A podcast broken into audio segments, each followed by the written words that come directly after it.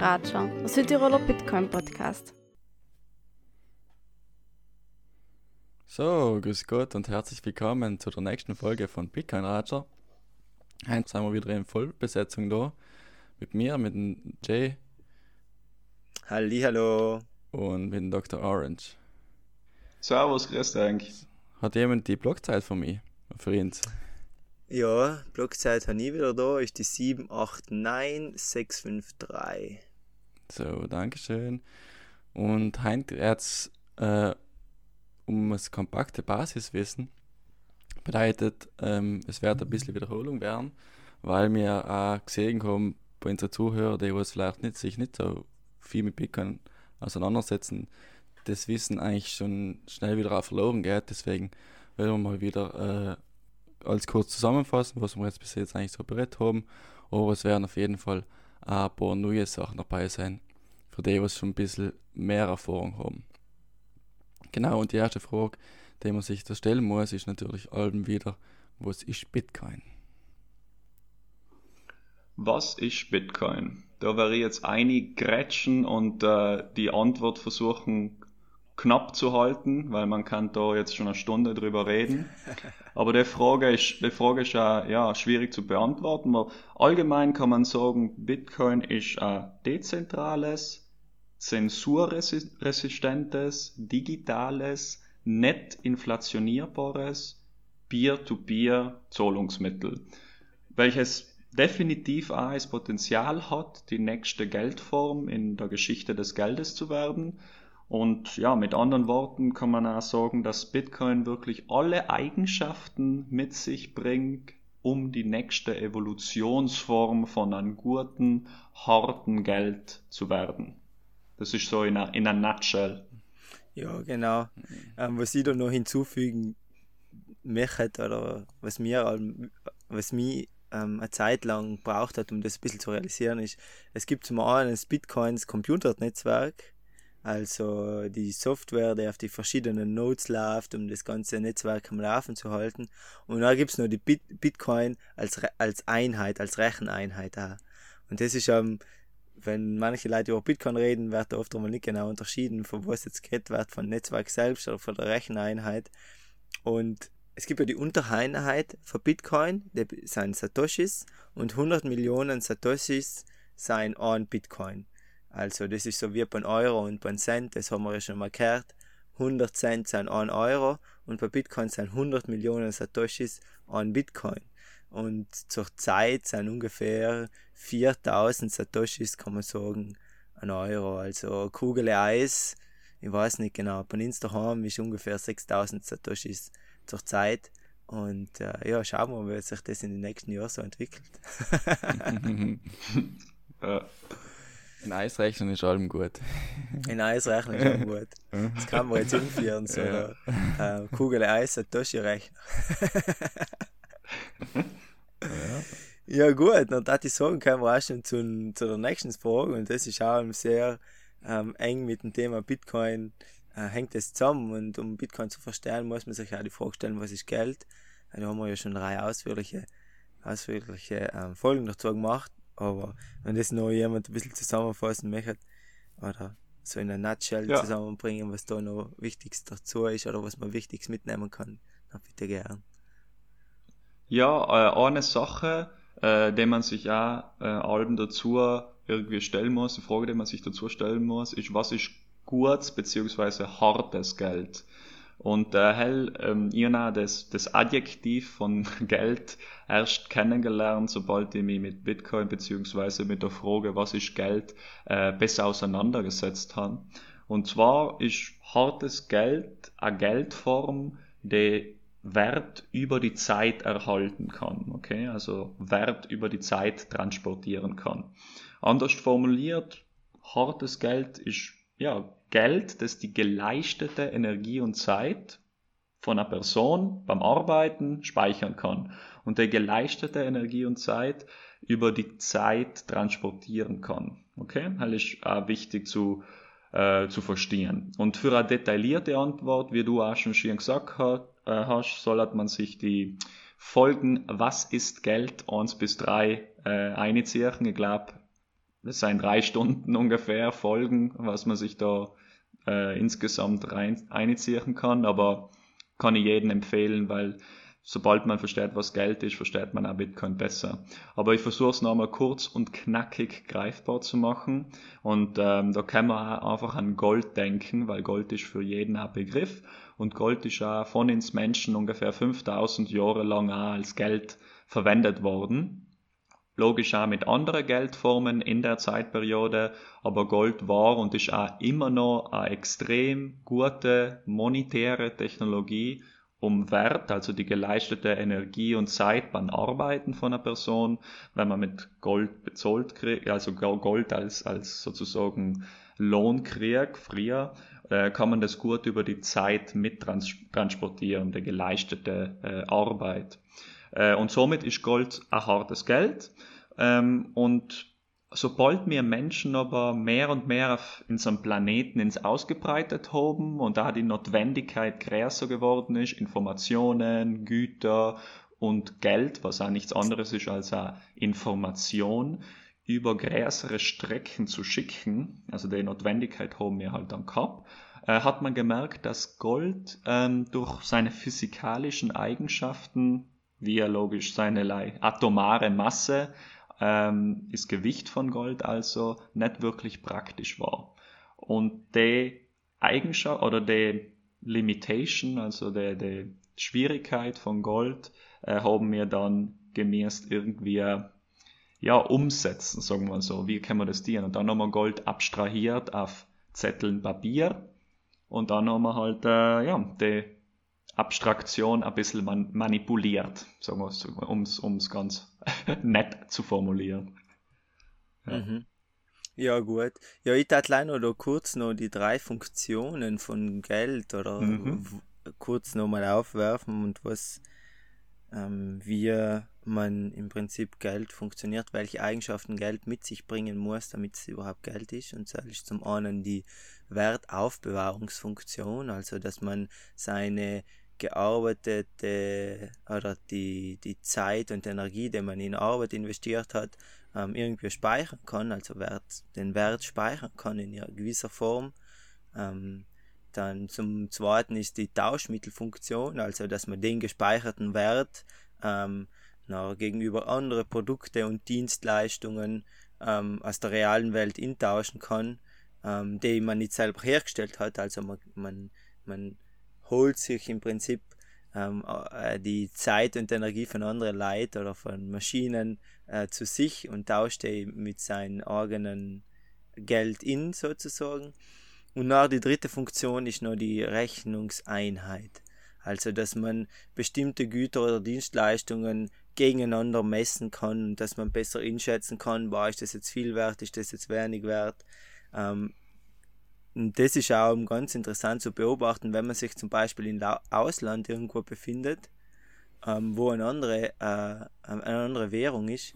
Ähm, zum Beispiel, ich kann mich noch gut daran erinnern, wenn ich mit dem Dame war wir letztes Jahr, oder nein, es war schon vor zwei Jahren, vor zwei Jahren. Ja, schon zwei Jahre, ja, ja. Ja, waren wir in Costa Rica und ich glaube, wenn ich mich noch richtig erinnere, waren es 1500 Colones, waren 1 Euro. Und an den muss man sich erst einmal wieder so gewinnen, weil man hat irgendwie haben so, ja, 100 Euro ist irgendwie schon viel und 50 Euro ist noch schon ein bisschen weniger. Man hat so irgendwie gewisse Referenzen, in denen man sich im eigenen, im eigenen Kontext so ein bisschen orientieren kann. Aber nachher kommst du nach Costa Rica, nach kostet auf einmal die Ananas kostet 700 Colones, was eigentlich relativ wenig ist, nach so, weiß ich nicht, 50, 60 Cent. Und nachher etwas anderes ist noch wieder, kostet noch wieder, weiß ich nicht, ich weiß noch, glaube ich, auch, so, so eine Dosen Bier war irgendwie nachher 1700 oder 1800 Colones, also relativ viel im Supermarkt und da kommt man auch im ersten Moment ganz durcheinander und verliert so ein bisschen das Gefühl, für wie viel mhm. etwas wert ist. Und so ist es halt da mit der Rechnungseinheit und deswegen, das ist auch eine Funktion, die einem ein Geld geben muss. Und eben, ja, ähm, das heutige Fiat-Geld erfüllt die drei Funktionen ähm, unterschiedlich und äh, darüber kann man debattieren und wir sind halt der Auffassung, dass man gewisse äh, Sachen besser äh, mit Bitcoin lösen kann, als oder dass Bitcoin gewisse Vorteile gegenüber dem Fiat-Geld mit sich bringt. Ähm, ja, genau. Ja, definitiv. Es ist auch lustig, nicht? weil du das Beispiel jetzt gebracht hast und davor gesagt hast, ein Eis kostet ungefähr 6000 Satoshis. Ja. Es ist einfach eine, eine Gewöhnung, nicht? Das, ähm, wie man die Preise sieht, mit welchem Maßstab man die Preise auch, äh, definiert. Ja. Absolut, ja. Ja, genau. Und dann da hat ja schon zur nächsten Frage gehen und das ist eigentlich eine ganz mhm, essentielle Frage, da ich mal sagen. Und zwar fragt man sich, ob wir Bitcoin überhaupt brauchen. Und ja. da werden wir verschiedene Antworten hören, je nachdem, wer, wer die Frage beantworten wird, denke ich mal.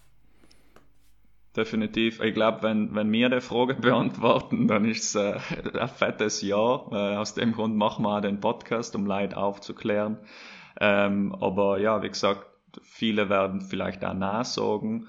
Aber ich glaube, man muss Bitcoin auch in der Perspektive betrachten als eventuell wirklich die nächste Evolutionsform von hartem Geld. Okay, weil ist ein wichtiger Punkt, wenn man sich anschaut, wie Geld über die Zeit äh, sich mitentwickelt hat mit ins Menschen. Und Bitcoin kann man sagen, hat wirklich die guten Eigenschaften von Gold übernommen. Äh, Im White Paper von Satoshi äh, erwähnt er auch sogar noch einmal Gold. Also man, man sieht, dass man sich da an den monetären Eigenschaften von Gold äh, fast schon bezogen hat, äh, wer auch immer Bitcoin äh, designt hat, ähm, um die monetären Eigenschaften von einer harter Geldform zu übernehmen. Und Gold war und ist wirklich, wie davor auch kurz gesagt habe, eine extrem gute Technologie, um Wert, also die geleistete Energie und Zeit beim Arbeiten, über die Zeit zu trans transportieren. Ähm, und Gold ist, ja, das Problem bei Gold ist halt, dass es nicht wirklich eine gute Technologie ist, um Wert über den Raum zu transportieren. Also stellt euch mal vor, es müssen jetzt 100 Kilo Gold von der USA nach Japan transportieren. Das ist ziemlich aufwendig, da braucht es vielleicht schon ein gutes Schiff, äh, Sicherheit, äh, Militär, was das beschützt und so weiter. Und aus dem Grund, genau aus dem Grund sind auch Banknoten überhaupt entstanden um die Einschränkung von Gold zu überwinden, indem die physikalische Masse von Gold auf Papier abstrahiert, äh, abstrahiert worden ist und gleichzeitig ist dann ein Versprechen auf Gold auf die Papierscheine dargestellt worden. Okay? Und lustigerweise kann man tatsächlich sagen, dass in so Fiat-Geld eine hervorragende Technologie ist, um Geld über Raum zu transportieren. Äh, scheitert allerdings, wenn man Werttransport über die Zeit sich anschaut. Fiat-Währungen sind programmiert, um an Wert zu verlieren. Also ein 2% Inflationsziel von den Zentralbanken heißt da gleichzeitig, dass äh, unser Geld ähm, je, sozusagen alle Jahr ungefähr um die 2% an Wert verlieren soll. Halt. An den halten sie sich und das definieren sie als Preisstabilität. Aber es, und hell ist halt auch wichtig, dass es jedem bewusst wird. Also ich würde sagen, Geld über Raum zu transportieren ist sehr gut, vor allem wenn man in derselben Nation sich befindet. Es wird schon schwieriger, wenn man jetzt Geld über Raum, zum Beispiel von, von Europa, Überweisung nach Afrika machen will, dann wird es schon schwieriger. Ähm, aber jetzt nochmal zurück zu Bitcoin. Bitcoin, wieso ist unserer Meinung, äh, wieso brauchen wir es unserer Meinung nach einmal kombiniert Bitcoin die Eigenschaften, okay? Und es ist so programmiert, dass es Wert über Zeit und Raum transportieren kann. Also es kombiniert die Wertspeicherfunktion von Gold und die Teilbarkeit, Transportierbarkeit von Fiat-Währungen, also digitale Fiat-Währungen. Äh, ja, das ist Mhm. Ja, jetzt hast du das genau beschrieben, wie das mit der Wertaufbewahrungsfunktion sozusagen ist. Also, und dass, dass man schon davon ausgehen kann oder dass man sagen kann, dass ähm, das Bitcoin ähm, Geld ist, weil es äh, die Wertaufbewahrungsfunktion erfüllt. Logischerweise braucht man da ein bisschen einen längeren Zeithorizont und das hat noch auch einiges mit der, mit der eigenen Zeitpräferenz zu tun, weil für einen kurzen Zeitraum ist die Stabilität von Fiat-Geld, äh, kann man schon sagen, einer, einigermaßen gegeben, wobei Bitcoin relativ volatil ist. Aber wenn man sich einen längeren Zeithorizont, sagen wir mal, plus hm, vier, fünf Jahre oder sowas ähm, vornimmt und sozusagen seine Zeitpräferenz senkt, dann erfüllt Bitcoin auf jeden Fall die Wertaufbewahrungsfunktion. Mm, dann kann man vielleicht, oder wenn ich noch kurz wegen der, auf die zweite äh, Funktion hingehen kann, Tauschmittelfunktion ist logischerweise zurzeit noch beim Fiat-Geld ein bisschen besser, weil man mit mehreren Sachen ähm, mit Bitcoin zahl, äh, mit, mit Fiat-Geld zahlen kann. Ähm, aber da wird sich äh, Bitcoin sicher auch noch steigern. Und die dritte Funktion von der Rechnungseinheit ähm, äh, ist auf jeden Fall gegeben, weil äh, wir haben ja vorher gehört, es gibt die Untereinheit, die Satoshis und ob das jetzt 6000 Satoshis sein oder, oder 4000 Satoshis oder 1 Euro, ähm, ich glaube, das ist ja vor allem eine Gewinnungssache. Aber die Frage, die Ausgangsfrage ja, ob wir Bit ist ja, ob wir Bitcoin brauchen. Und ähm, wenn ich auf Cell ganz kurz hingehen kann noch, ist meine Meinung so, dass es auch sehr wichtig ist, ein nicht zensierbares Geld zu haben. Ähm, vor allem mhm. in der heutigen Zeit, wo alles viel mehr ins Digitale ruckt und ähm, wir müssen uns allem vor Augen führen, dass ungefähr, man kann ja ungefähr einschätzen, wie viele Leute unter autoritäre Regime leben und zurzeit leben allem nur mehr als die Hälfte der Weltbevölkerung äh, in autoritären Regimen, offiziell autoritär, also das ist ja so eine Definitionssache, aber über 4,3 Milliarden Menschen leben in autoritären Regimen. Und logischerweise, wenn einmal Oppositionspolitiker oder Journalisten, die probieren, ähm, Sachen aufzudecken, die Bankkonten gesperrt werden, beziehungsweise die von, äh, von finanziell total abgeschnitten werden, dann ist das schon ein Problem. Und dann sehe ich halt vielleicht Bitcoin sehr wichtig als das, das, das Bohrgeld. Das bringt auch die, die Eigenschaften von Bohrgeld mit sich in den, in den digitalen Raum. Und von Simon her finde ich, dass Bitcoin auch sehr wichtig ist. Also ja, Bitcoin brauchen wir schon. genau, ich glaube ja. je nachdem, wo du dich gerade auf der Welt befindest, ob du in einer Industriestadt lebst oder in der Entwicklungsland, da kann Bitcoin verschiedene Aufgaben in einem Verdienst zum Beispiel mehr, mehr der Wertspeicher, auch wenn wir versuchen, Sachen in Bitcoin zu, zu bezahlen, Dienstleistungen anzunehmen und wir gibt Bitcoin zu bezahlen, wäre es halt noch nicht. Wir, dienen, wir versuchen so, aber es ist trotzdem noch schwer. Es gibt, sage ich mal, limitierte, limitiertes Angebot, Sachen in Bitcoin zu kaufen. Logisch gibt es die ganzen Meetups, es gibt Veranstaltungen, wo man Bitcoin bezahlen kann, aber das ist alles noch in einem überschaubaren Rahmen. Obwohl man sagen muss, dass es in letzter Zeit auch viel, viel, viel mehr gibt. Kann ich schon so sagen, dass das in den letzten, sagen wir mal, drei Jahren schon sich hat sich inflationiert ein bisschen. aber wenn man, wenn man jetzt zum Beispiel, ja, wie du es auch schon gesagt hast, in einem autoritären System lebst, wie zum Beispiel China und so, da ist Bitcoin sehr sehr eigentlich gebannt oder ist nicht willkommen, aber wie man gesehen hat, kann man Bitcoin nicht ganz aus einem Land ausbauen, wenn man es will, weil es gibt dann noch äh, rund ungefähr 20% von Mining, von der Mining Hash Rate wird in, in China erzeugt und dort China eigentlich keine Macht, weil sie nicht genau wissen, wo und wie das passiert. Die Leute haben einfach einen Anreiz, das zu machen, dann machen sie es auch und dann können sie es auch machen. Finde ich zum Beispiel gut oder für Leute, die kein Bankkonto haben in Afrika. Die kriegen halt die Möglichkeit, vor mal ähm, eben ihre geleistete Arbeit, ihre geleistete Zeit und Energie in einen Wert zu speichern. Also je nachdem, wo du gerade auf der Welt befindest, ist das, hat das einen anderen Use Case, finde ich. Zurzeit noch.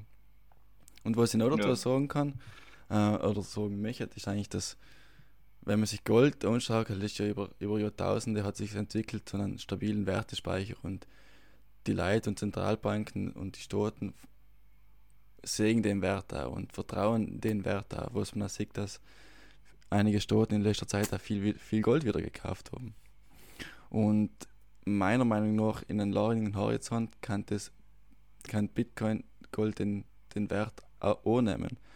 Weil man sich überlegt, wir haben jetzt seit rund 20, 30 Jahren das Internet und durch Bitcoin haben wir es geschafft, dass so ein limitiertes Gut in einem digitalen Netzwerk zu haben, online zu haben.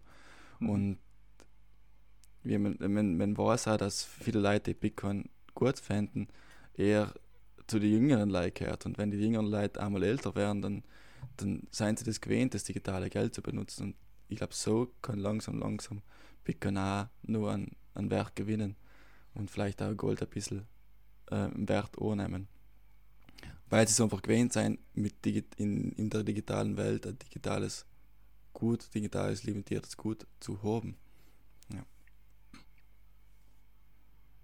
Ja, definitiv. Es ist ja oft schwierig, wenn man mit äh, älteren Leuten spricht und versucht, Bitcoin zu erklären, äh, weil und, und die Leute Gold schon brutal gut verstehen. Also Gold ist für der Begriff und sagen so, ja, Gold ist Geld, Gold ist ein gutes, äh, guter Wertspeicher. Und wenn man dann mit Kimp so, ja, aber was, Bitcoin bringt eigentlich alle Eigenschaften von Gold, ist gleich digital. Das, das wirkt schon fast schon abschreckend für Leute, die auch jetzt nicht mit ähm, ja, Computer aufgewachsen sein und äh, nicht wissen, ja, dass prinzipiell Leute mittlerweile bleiben wir digital unterwegs sein. Ne? Die Zukunft wird digital sein. Zahlungen werden auch digital ablaufen in Zukunft. Ob es äh, CBDCs sein, also Central Bank Digital Currencies oder Fiat-Zahlungen, egal was, es ist viel effizienter, Informationen übers Internet zu ähm, vermitteln als mit physikalischen Mitteln. Und Geld ist ja nichts anderes als ein Wert, also eine Wertsprache, damit wir Menschen Wert, äh, Information im Sinn von Wert ins Mitteilen können in einem Markt. Aber ja. Genau, das äh, fand ich jetzt ein gut, hast jetzt einen guten Übergang gegeben. Und zwar hast du gesagt, du, dass es wird sich entscheiden zwischen CBDCs oder Bitcoin. Und dann, dann müssen wir das mal die Frage kriegen, wieso, wieso Bitcoin, wieso will man Dezentralität, Dezentralität und nicht Zentralität. Ja, ich glaube, um zu verstehen, wieso Dezentralisierung nicht nur wichtig ist, sondern meiner Meinung nach essentiell ist, äh, kann man sich wirklich nochmal zurück in die Geschichte orientieren, also einen Blick zurück in die Geschichte machen. Ähm, und zwar ist allem so, dass sobald wir Menschen die Möglichkeit haben, mehr Einheiten von der jeweiligen Geldform zu machen, die wir gerade benutzen, sei es Muscheln, Perlen, Salz, egal was, äh, haben wir es gemacht. Und das haben wir gemacht, äh, einmal durch unseren technologischen Fortschritt, dass sobald wir einfach fähig waren, mehr Muscheln, mehr Perlen, mehr Salz auszugraben, äh, haben die äh, ja, Eigenschaften, die, die Güter haben dann nimmer die Eigenschaften von einem harten Geld ähm, dargestellt und seien dann auch Ding nimmer so als Geld verwendet worden.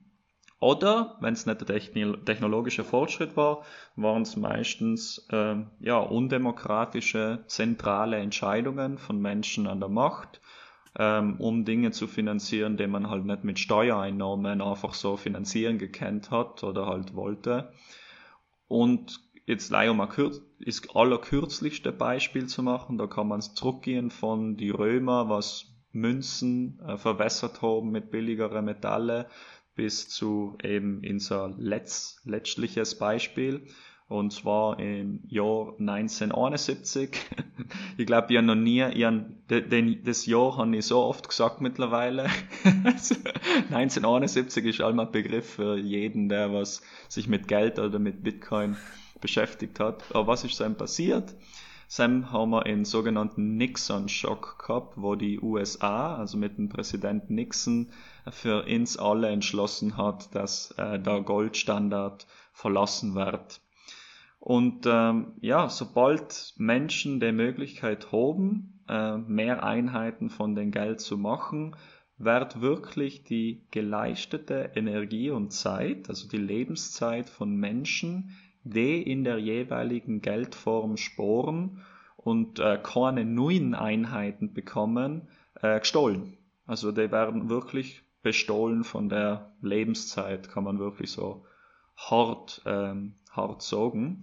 Und ja, wie passiert das? Das machen wir jetzt ein ganz vereinfachtes und simples Beispiel. Ähm, also werden mehr Einheiten von der jeweiligen Geldform hergestellt, okay, und trifft das Geld, also die neuen Eigenschaften auf Güter, werden die Güter knapp und die Preise steigen. Und das Geld der Menschen, die keine neuen äh, Geldeinheiten bekommen haben, ist dann gleichzeitig auch weniger wert. Allerdings, allerdings gibt es da auch sehr große Profiteure, also Leute, die ähm, ja, von der Geldschöpfung profitieren. Und zwar sind es die, die sehr nahe an der ähm, ja, Quelle sein, wo die neuen Geldeinheiten einkommen in den System.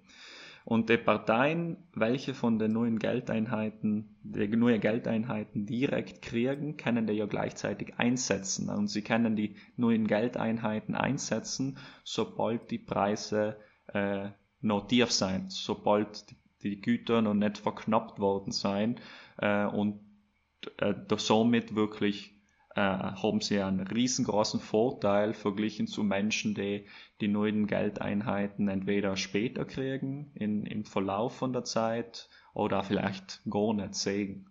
Und äh, den Effekt, ähm, der wurde schon länger, schon keine Ahnung seit wie lang beschrieben, seit hunderte Jahren, seit ungefähr 100 Jahren beschrieben und den nennt man auch den Cantillon-Effekt. Ja. Mhm. Ja, genau. Um ehrlich zu sein, ähm, der Cantillon-Effekt ist in einem Buch 1755 zum ersten Mal erwähnt worden. Ah, krass, Aha. 1700. Genau. äh, und äh, er ist eben von Richard Cantillon ist das Buch geschrieben worden, in dem er genau den Effekt beschreibt. Also ich glaube, das ist auch wichtig zu verstehen und das, das ist auch sehr augenöffnend, was eine große Ungerechtigkeit in unserem derzeitigen System ist und wo die Leute einfach oder die, die, die Player in unserem System, die näher an der Geldschöpfung sitzen und die zuerst ähm, Zugriff auf die neu erschaffenen Geldeinheiten haben, können die Ressourcen billiger kaufen und sie können im Prinzip ähm, Geld als nichts erschaffen, können sich Ressourcen oder Produkte aus der realen Welt kaufen und fördern dadurch die Nachfrage das zieht die Preise nach oben und die anderen Leute genau. weit weg von der, Wel von der Geldquelle sein, die Semmen äh, sein die die Leidtragenden, weil die Semmener, um die Produkte zu erwerben, höhere Preise zahlen müssen. Ich meine, das sieht man ja perfekt im Immobiliensektor. Ich meine, der Immobiliensektor, teilweise, was da heutzutage für Preise verlangt werden, aber Mhm. Hell ist einfach die Branche, in der das am besten umgewendet werden kann. Diejenigen, die viele Immobilien haben, schaffen es, billige Kredite zu erhalten. Billige Kredite kannst du wieder in Immobilien investieren und dadurch, ähm, ja, dadurch schaffst du einfach äh, die und die Nachfrage an, an neuen genau. äh, Immobilien so hoch zu halten, dass die Leute, normalen Leute, die was nicht an den Spiel von billigen Krediten äh, teilhaben können, das denen total äh, ja ausgepreist werden. Ja, ne? Du ver verknappst, verknappst den Markt. Genau, du verknappst den Markt im Prinzip und äh, ja, ich meine, der Cantillon-Effekt, der ist schon echt sehr deutlich sichtbar und ja.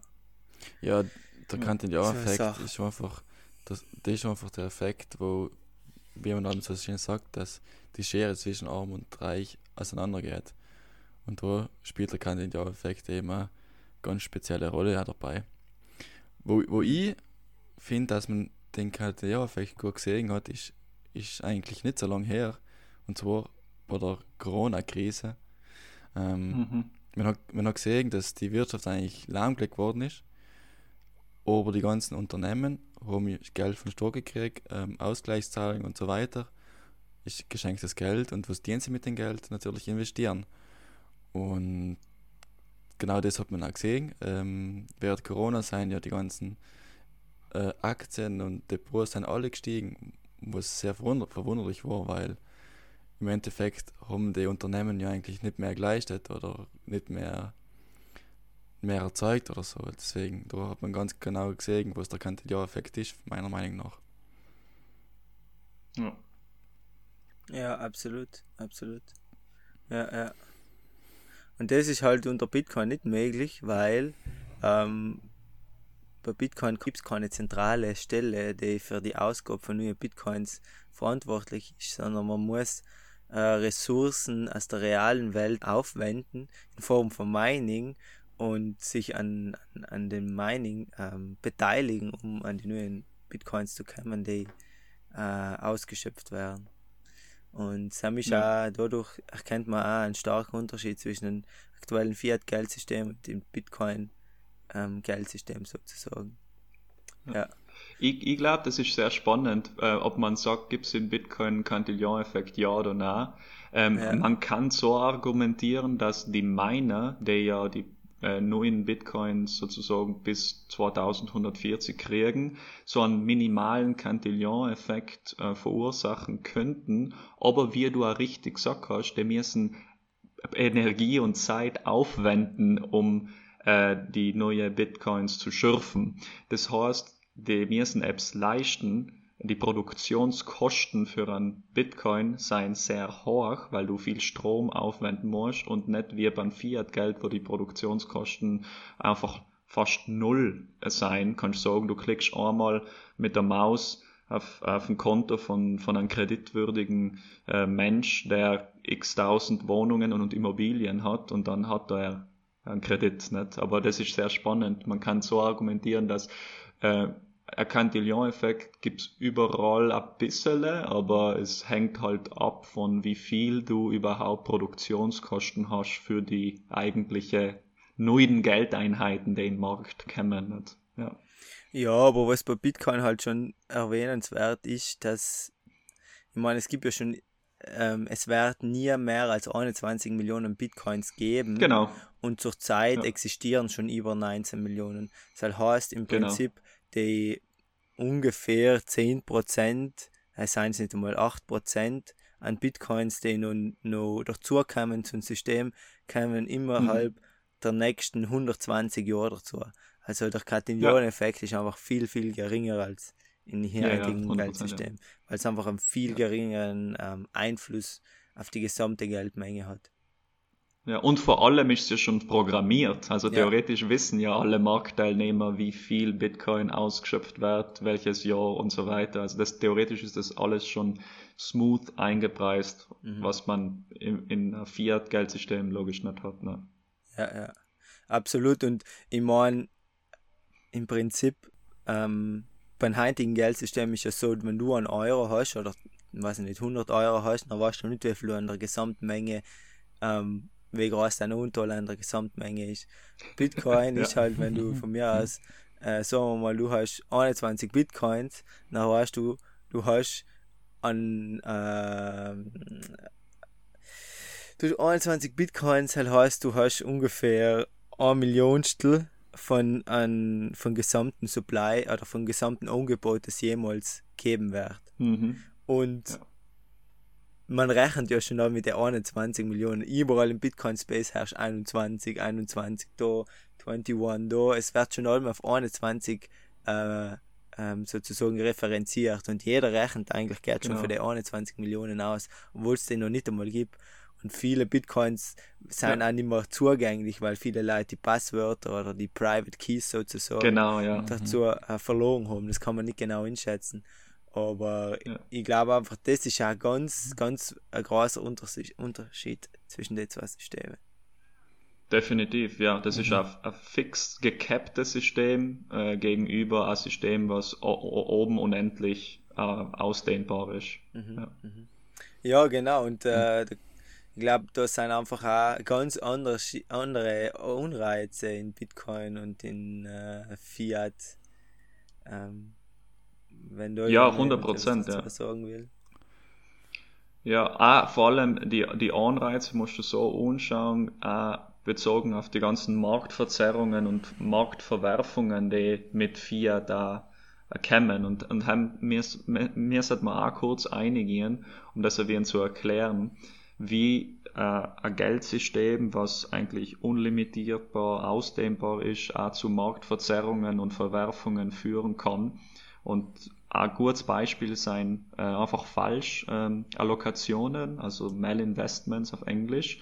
Und das ist einfach aufgrund der Tatsache, dass Euro, Dollar oder egal welche andere Fiat-Währungen wirklich ein schlechter, sein schlechte Maßstäbe für Preise aufgrund ihrer inhärenten Inflation, also aufgrund ihrer eingebauten Inflation. Und vielleicht ein Beispiel, um es verständlicher zu machen. Also, wenn ich jetzt mein Eurogeld in, keine Ahnung, XY investiere ähm, und logischerweise auch Euro jetzt als einen Maßstab nehme, äh, um zu schauen, wie gut meine Investition ähm, performt hat, also wie gut meine Investition läuft. Ähm, aber der Euro ja gleichzeitig kontinuierlich langsam oder auch wie schneller inflationiert, seien die ganzen Profit-Verlust-Berechnungen, die ich da mache, ziemlich wackelig, okay? Jetzt leider um ein Beispiel zu machen, um es greifbar zu machen. Das ist ungefähr so, als dass man versuchen, ein Haus zu bauen und jede zweite oder dritte Nacht kommt jemand und äh, tut einen Millimeter oder einen Zentimeter zum, zu meinen Maßstab oder zu meinen ganzen Ma Maßstäbe, äh, die, die ich da verwende auf der Baustelle, ähm, um, um alles abzumessen, um das Haus zu bauen, hinzu. Okay? Also jede Nacht kommt jemand und tut mir einen Millimeter oder einen Zentimeter zu den Maßstäben dazu. Das heißt also, dass man danach jedes Mal eine andere Maßeinheit hat, um das Haus weiterzubauen. Also jede zweite, dritte Nacht hat man unter unterschiedliche Maßstäbe. Und zum Schluss, so, sobald man das Haus fertig gebaut hat und, und da wie so, keine Ahnung, geht man äh, 100 Meter zurück und schaut sich das Haus von Weitem an, dass man sehen, dass ein paar Seiten wie ein länger gebaut worden sein, andere sind wie kürzer gebaut worden, das, das alles ziemlich verzerrt aussehen, okay? Also ziemlich komisch. Aber jetzt zurück zum Geld, um, um das war ein Beispiel, um die, die Metapher sichtbar zu machen, dass Fiat-Geld nicht ein guter Maßstab ist.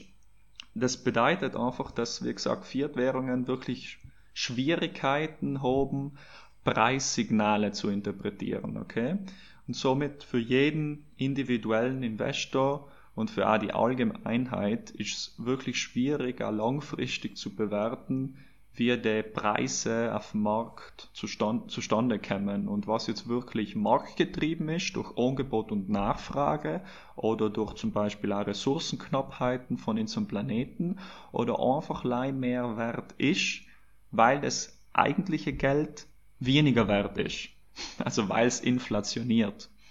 Und was auch gleichzeitig passiert, ist, dass Sporer gezwungen werden zu investieren. Und je nach Risiko investiert man vielleicht in ETFs, weil man gehört hat, ETFs ist das neue Sporen, was ich absolut absurd finde.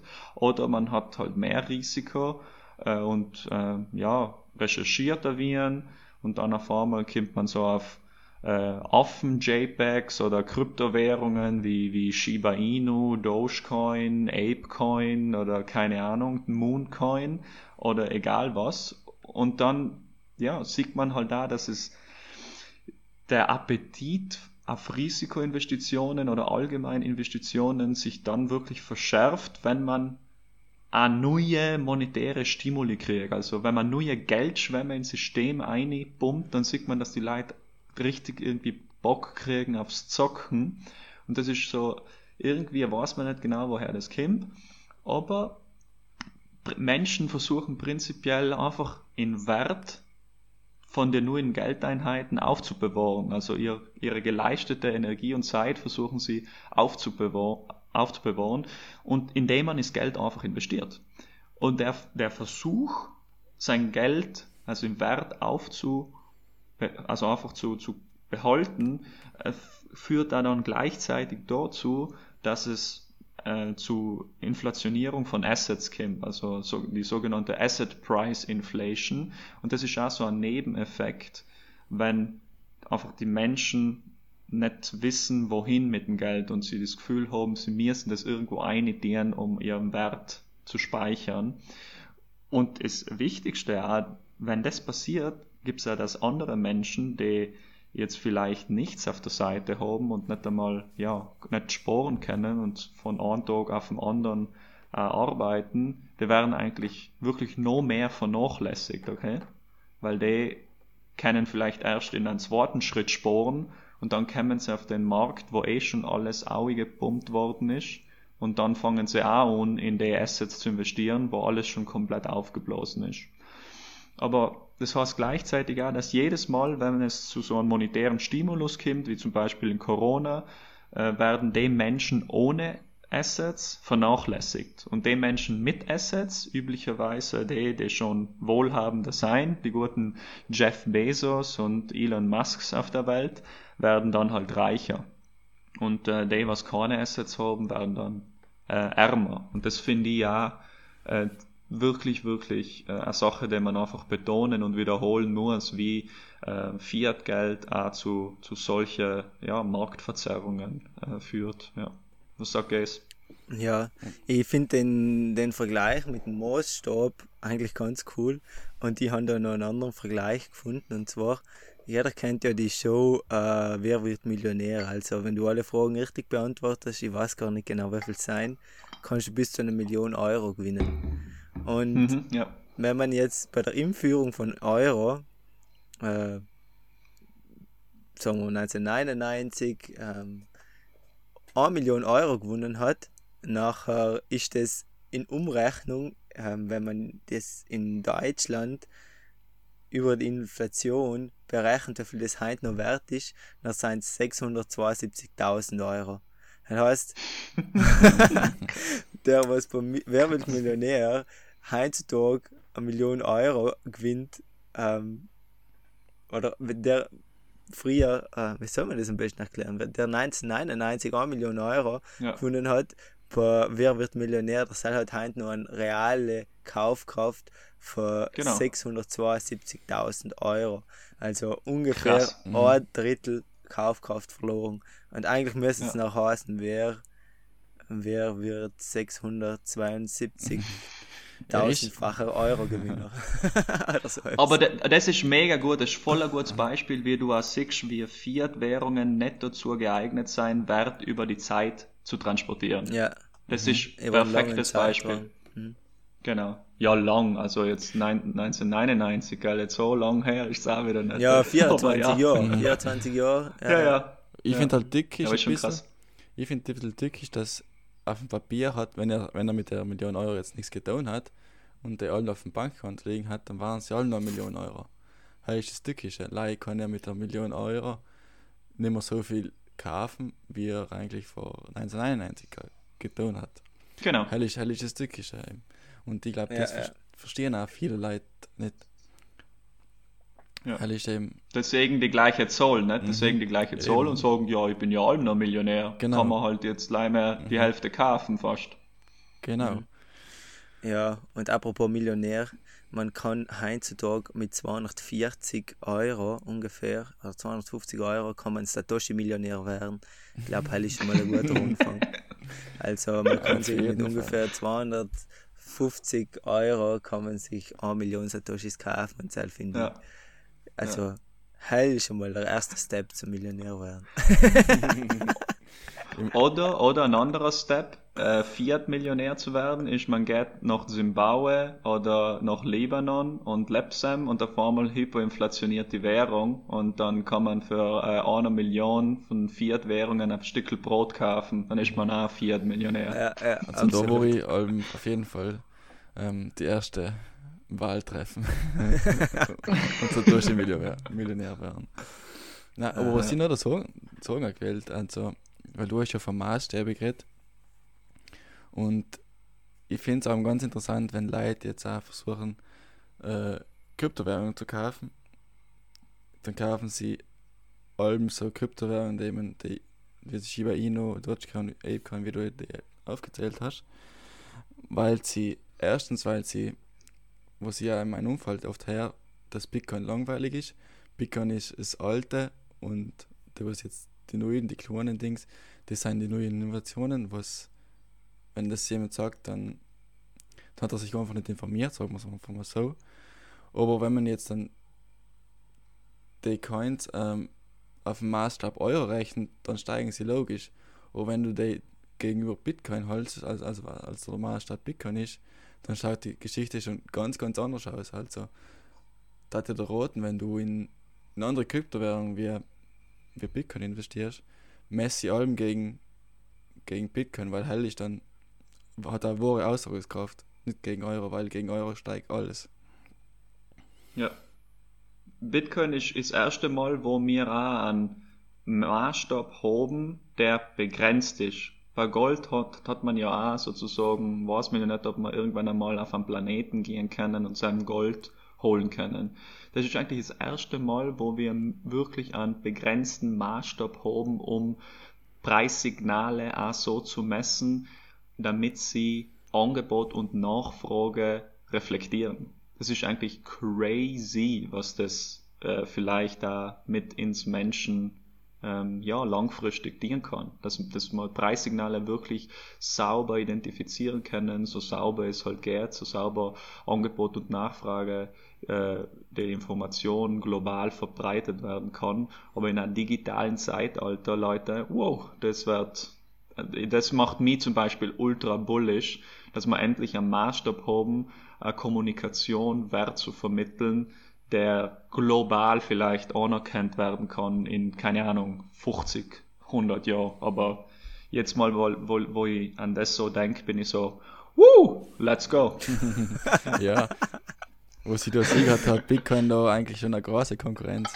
Äh, aber zum Glück haben wir eigentlich Bitcoin, weil Bitcoin ist einfach die Alternative zu den ganzen staatlichen Kryptowährungen, die was zurzeit eigentlich in, in, Hochdruck eigentlich versucht werden zu machen. Es gibt auch schon einige, die was auf den Markt gekommen sein. Mhm. Äh, und da ist es einfach extrem wichtig, dass wir, dass wir eigentlich Bitcoin haben. Auch wenn es nicht, auch wenn es Leute schon nicht benutzen, aber wir haben allem die Möglichkeit, von den, von den zentralen Systemen in Bitcoin zu wechseln. Und schon da die Möglichkeit, das zu haben, ist schon so etwas Wichtiges. Ähm, ja, das ja. ist die Möglichkeit von einem System zu wechseln. Ja, ja. Und ich glaube, das ist auch, da müssen wir nochmal unbedingt eine Folge dazu machen, zu den CBDCs, zu den Central Bank Digital Currencies. Weil du, die Gefahr, die Gefahr war erst dann da, wenn die, wenn sie ja ihre monetäre äh, Politik ändern hatten. Ich glaube, äh, CBDCs sind einfach Fiat-Währungen auf Drogen, weil äh, die, sie werden sicher jetzt nicht ihre monetäre Politik verändern, dass die jetzt eine Wertspeicherfunktion einnehmen. Also es ist sehr in, in ihrem Interesse, ja, dass die weiterhin ein netter, guter Wertspeicher sein über die Zeit. Aber ja. Da werden wir, müssen wir noch eine eigene Folge machen, wie gesagt, wie Absolut. du gesagt hast. Mhm. Ja, auf Absolut. jeden Fall. Man muss halt sich im Klaren sein, dass die CBDCs ähm, zentrale Regierungen oder Staaten viel, viel Macht geben. Viel mehr Macht, als die sie jetzt eigentlich schon haben. Und wenn da die falschen Leute an der Macht kämen, ähm, kann es halt sehr schnell ausarten. Mhm. Ja. Ich finde da das Beispiel, was der Blocktrainer macht, ganz gut. Weil, wenn heutzutage, wenn du grüne Pullover hast, dann passiert nichts. Aber wenn jetzt zum Beispiel, äh, kann ja, dann kann alles passieren, wenn in zehn Jahren jemand an die Macht kommt, ja. der grüne Pullover hast und den nicht mag und zick, du hast vor zehn Jahren grüne Pullover gehabt und dann wärst du verfolgt und, und hingerichtet, wenn es schlecht geht, ja, dann überlegst du, ah, scheiße, wieso passiert das? Und Bitcoin Keine grüne Pullover, Leute. Ja. Bitcoin ist halt da das System, dass man als das aus der Sphäre flüchten kann eigentlich. Oder flüchten. Ja. Aber hoffen wir, dass es, wie gesagt, nicht so weit kommt, dass es da überall noch mehr autoritäre mhm. Regime kommen. Mhm. Aber ich würde sagen, wenn wir uns da die, die Anreize anschauen zwischen Bitcoin und Fiat, das ist auch wichtig, um, um das zu verstehen, auch, dass es auch abhängt von wie wir Menschen auf Bitcoin schauen und das hat da sehr viel Einfluss, wie es langfristig dann auch enden wird, ob, ob CBDCs oder Bitcoin oder wer, was auch immer. Und ob da die kurz reingehen, was Bitcoin ist wirklich so bottom-up, okay? Das ist eine potenzielle Sporttechnologie, die im Kleinen startet und wo äh, die Politiker und auch die ja, die jetzigen Institutionen aufmerksam werden, mehr und mehr. Und man sieht auch zum Beispiel kleine Länder, die jetzt wie Bhutan, äh, was Bitcoin gemeint hat, das ist so ein Königreich, was jetzt so gesagt hat, so, ah ja, wir meinen Bitcoin, weil sie, das ist aufgeflogen ähm, wegen Celsius, was da bankrupt gegangen ist und dann haben sie so auf ihre Holdings gesehen, okay, was ist denn da, wer, wer, was kommt denn da von Bhutan? Und dann äh, ist so wie ein schlechte Presse kämen, dass Bhutan ihre äh, öffentlichen Gelder irgendwie da äh, nimmt, um Bitcoin zu kaufen und dann hat, hat das Königreich sagen mir, nein, nein, Leute, wir nehmen nicht einfach öffentliche Gelder, sondern wir meinen einfach Bitcoin. Das ist leider ein Beispiel, wie man sieht, das ist wirklich bottom-up. Keine Ahnung, wo das Königreich ist, weißt du, das kennt einfach keiner. Dann hat man El Salvador und dann hat man jetzt auch in Afrika extrem viel, was da abgeht, aber das ist ein Beispiel, da sieht man wirklich, das Kind von, das ist so ein Gruß, äh, wie sagt man, ähm, eine Wurzelbewegung, okay, von, das kommt von Menschen und Menschen, viele Menschen sehen das tatsächlich schon als potenzielle Spartechnologie. Logisch gibt es viele, die einfach alleine kommen für einen Hype und so weiter. Aber die, was bleiben, das sein, ja, der, der Average Joe ist da drinnen.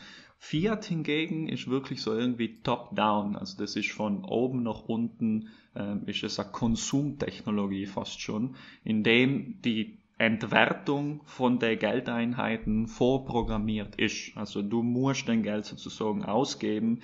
Äh, das ist vorprogrammiert, damit du die Wirtschaft ankurbelst. In ganze, unter, also so, keine Ahnung, ob das dann tatsächlich so ist, aber das ist so die Definition, gib aus, damit die Wirtschaft wächst. Und zusätzlich werden die Anreize auch äh, in, in der Fiat, äh, Fiat-System ja, zentral gesteuert. Und ein wirklich ein eindeutiges Beispiel, wo ich jetzt mal lachen muss, wenn ich das sehe, aber ich ziehe mir jetzt Monat ein, vor allem zur Zeit, sind die monatlichen Meetings von der von den Zentralbanken, okay, von der Christine Lagarde und von Jerome Paul von der amerikanischen Zentralbank. Und die treffen nee, undemokratisch, seien einfach undemokratische Entscheidungen, wie viel Geld eigentlich im Umfluss kommt. Und das ist einfach durch die Kontrolle von Lizenz, okay? Also, die entscheiden jetzt, werden die Lizenzen weiter nach oben getrieben oder nach unten. Das ist eine undemokratische Entscheidung, wie viel Geld dann wirklich im Umfluss kommen kann. Also wie leicht es ist, Kredite zu machen. Und du siehst Investoren und alle anderen Marktteilnehmer, auch so ähm, Kollegen von mir, die, die ziehen sich den Meetings an und analysieren fast jedes Wort, ob äh, jetzt jetzt ist der Beistrich da gesetzt, ist, wie, wie, wie ist die Mimik von der Christine Lagarde, ist sie ein Sierig drauf, was hat sie un, hat sie ein Blau un, hat sie ein Draht un, jede Gestik wird von der Währungshüter äh, analysiert. Und das führt dann sozusagen dahin, wie man das Geld da investiert. So basierend auf die äh, zentralen Leid, die undemokratisch gewählt worden sein, ähm, ja, die prinzipiell entscheiden, wie der Markt hingetrieben wird. Das ist, ist meiner Meinung nach ist das verrückt. Also jeden, jeden Monat geht, man da hin, zieht sich das ein. Jede ähm, Frage von der Presse ist allem die gleiche. Ja, ähm, in, in zwei Monaten gehen sie die Leitzinsen wieder ein oder wieder au. Dann kommt der nächste, was ist genau dieselbe Frage, gleich ein bisschen umformuliert. Ähm, wie schaut es denn aus in zwei Monaten? Äh, sagen wir paar D-Basispunkte oder D-Basispunkte. Das ist vielleicht ein Beispiel, wie das eigentlich zentral reguliert wird und jeder ist dann so, oh, bitte senkt die Leitzinsen, damit die ganzen Assets wieder hoch in die Luft gehen und meine Stonks schießen in den Himmel und ich wieder reich bin. Das ist, das ist absurd. Aber habe ich eigentlich Meetings mal umgeschaut, das ist, das ist echt crazy. Da sieht man, wie zentralisiert es eigentlich ist. Wir, wir hängen an die Lippen von der Christine Lagarde und von den Jerome Paul. Wie schwer wird es sein, einen Kredit zu kriegen? Bitte, Fiat Gott. Let us know. weißt du, das ist jetzt gut, dass du Fiat Gott gesagt hast, weil das, weißt du, mir das jetzt wichtig, wenn du das jetzt richtig gut beschrieben, wie das eigentlich wie das funktioniert wie das, was das so einen großen Einfluss hat. Das ist so wie, ich, ich kann mir vorstellen, dass ich weiß nicht, in 200, 300 Jahren die Leute auf das System zurückschauen, wenn wir heint auf den, auf den Ablasshandel von der Kirche zurückschauen. Wie dumm waren die Leute, um damals in solche Sachen zu investieren, weil sie meinen, danach in den Himmel kommt man in die Freiheit, wenn man sich die Ablassbriefe von der Kirche kauft und alles hat sich an denselben Markt orientiert. Und im Prinzip, ich meine, ich kann mir vorstellen, dass in 200, 300 Jahren falls jemals die, die, die, die Trennung zwischen Staat und Geld irgendwie geschafft wird durch Bitcoin oder durch irgendetwas anderes, dass man selber auf den Meetings von der Zentralbank genau gleich zurückschaut mit, mit, mit, mit der äh, mit der herablassenden Sicht auf die Dinge, weißt das ist das ist so so eine Clown World, in der wir leben teilweise, oder? ja. Ja, nein, ja. ich finde es echt crazy. Also wie gesagt, schau gerne mal so ein Meeting an äh, und, und das ist echt ähm, ist verrückt, weil äh, die viel hängt dann auch ab, was die, was die dann sagen jeden Monat. Da wird wirklich Entscheidungen getroffen, wie die Leute dann auch arbeiten. Also wie die Investi Investoren und Pensionsfonds und egal was. Also da das entscheidet extrem viel, wo Liquidität hingeht. Also da prinzipiell reagiert mittlerweile der Markt sehr stark auf, auf die Aussagen von, von den, von, mhm. von den Leuten. Weil mhm. sie die Regeln der Geldschöpfung sozusagen steuern können in ihrem äh, Büro mit logisch auch 10, 20 äh, Experten, Ökonome und die haben alles studiert und haben eine gute Ausbildung gemacht. Aber äh, wie arrogant kann man sein, dass man äh, meint, einen ganzen Markt sozusagen ähm, einschätzen zu können. Am Markt besteht prinzipiell als, aus Individuen, die reden, die durch Angebot und Nachfrage Preise definieren. Wie kann man menschliches Handeln in Modelle umbauen, damit man wirklich alles äh, nachvollziehen kann? Das ist komplett unrealistisch. Und wir befinden uns jetzt da und logisch, also man, man kann denen auch nicht besser jetzt sagen, weil man arbeitet mit den Modellen und die Modelle steuern halt äh, ist, äh, das Geldsystem durch verschiedene Vorhersagen und durch, vor allem seiner viele Modelle schauen in die Vergangenheit. Also es ist wie wenn die Zentralbanken Auto fahren und die ganze Zeit im Rückspiegel schauen können. Okay, also die haben keine Ahnung, was jetzt kommt. Sein auf der Autobahn, äh, schauen in den Rückspiegel und sagen so, hm, ja, jetzt fahre ich mal rechts. Jetzt fahre ich mal rechts ja, jetzt fahre ich mal links. Und man sieht ja schon, Banken gehen unter, links und rechts. Und ähm, ich bin gespannt. Also es wird echt spannend zu sehen, wie es, äh, wie es auf der Autobahn in die nächsten sechs Monate äh, laufen wird. Ja, und das ist von mir ja, da sieht man ja einen, einen brutalen Unterschied zwischen Bitcoin und, und der Fiat-Welt. Dass man bei Bitcoin weiß man, wie in 120 Jahren Bitcoin gibt und bei Fiat Geld weiß man nicht einmal heint, wie viel es Euro gibt. Ja. Genau. Aber in, ja. du weißt ja nicht. Ja, wurscht. Es geht ja nicht wie viel Euro, es geht ja mhm. nicht wie viel Euro, es geht ihnen einfach leider darum, Preise sozusagen stabil zu halten, okay? Was auch komplett schwierig ist. Wie kannst du Preise stabil halten? Preise sind sozusagen äh, einfach wieder die, das Ergebnis, in dem Angebot und Nachfrage ständig in Kommunikation ist, plus die Ressourcen von unserem Planeten. Also Ressourcen, die knapp werden, das widerspiegelt sich dann in der Angebot und Nachfrage und dann kommt die Zentralbank und sagt, ja, wir halten Preise stabil. Aber ja. Das ist schwierig. eine sehr schwierige Aufgabe, was sich die, die ganzen Zentralbanken da selber stellen. Und ganz genau, ganz ich, genau. Ich meine, vielleicht werden sie es in schlechten Monaten, aber die Aufgabe ist halt definitiv für die mögen ja nur so schlau sein, aber es ist einfach unmöglich für so viele Milliarden Menschen äh, ja. Entscheidungen zu treffen. Da kann man ja. irgendwo und wenn denkst, treffen. Ja. ja, und wenn denkst, ich meine ganz ehrlich, wenn du schaust, also 1971 sind wir weg von einem Goldstandard, das heißt, die Zentralbanken haben das jetzt einfach auch so, die, die, Arbeit, die Ehre einfach so gekriegt. Ja, das heißt, die Zentralbanken müssen mit denen jetzt einfach äh, arbeiten. Früher war halt Gold und sie haben halt Gold sozusagen als, ja, oder Gold als ähm, gepackt und haben in Leitzins angepasst, dass es ungefähr mit der Goldmenge ähm, entspricht. Und jetzt ist halt die Goldmenge weg und jetzt müssen sie es halt irgendwie anders machen, was vielleicht schwieriger ist. Aber du, wir, wir werden sehen. Mhm. Ja, ähm, Ja, ja. jetzt einfach von kompakten Basiswissen sehr, sehr tief eingestiegen. ähm, Ja. Wir haben ja schon vorausgesagt, dass das auch für, Leute etwas ist, die was vielleicht schon tiefer drin sind in Materie, aber ich hoffe, die ganzen ähm, die was Leute, die was vielleicht Bitcoin noch nicht so verstanden haben oder lernen wollen, was Bitcoin ist, haben trotzdem viel mitnehmen können da, weil jetzt haben wir eh schon wieder bei einer Stunde genau. Ähm, Ja. ja. dann würde ich das auch langsam abschließen lassen, weil sonst wäre es zu viel, denke ich mir mal. Ja, ich Ja, darf fast sagen, ich habe schon auch gemerkt während des Gesprächs, hein, dass wir da ein bisschen angeschweift sein und das einfach. Aber halt passt ja, es soll ja auch ein bisschen Spaß machen da. Die, wir halten uns die Zügel nicht so eng und äh, ja, wir lassen ein bisschen anschweifen, aber probieren doch da schon Mehrwert für die Leute zu bringen und ja, in Ja. dem Sinne stimme ich dir vollkommen zu, Dame, und äh, wünsche noch einen schönen, einen schönen Rest von Tag. Ja, ja meinerseits auch.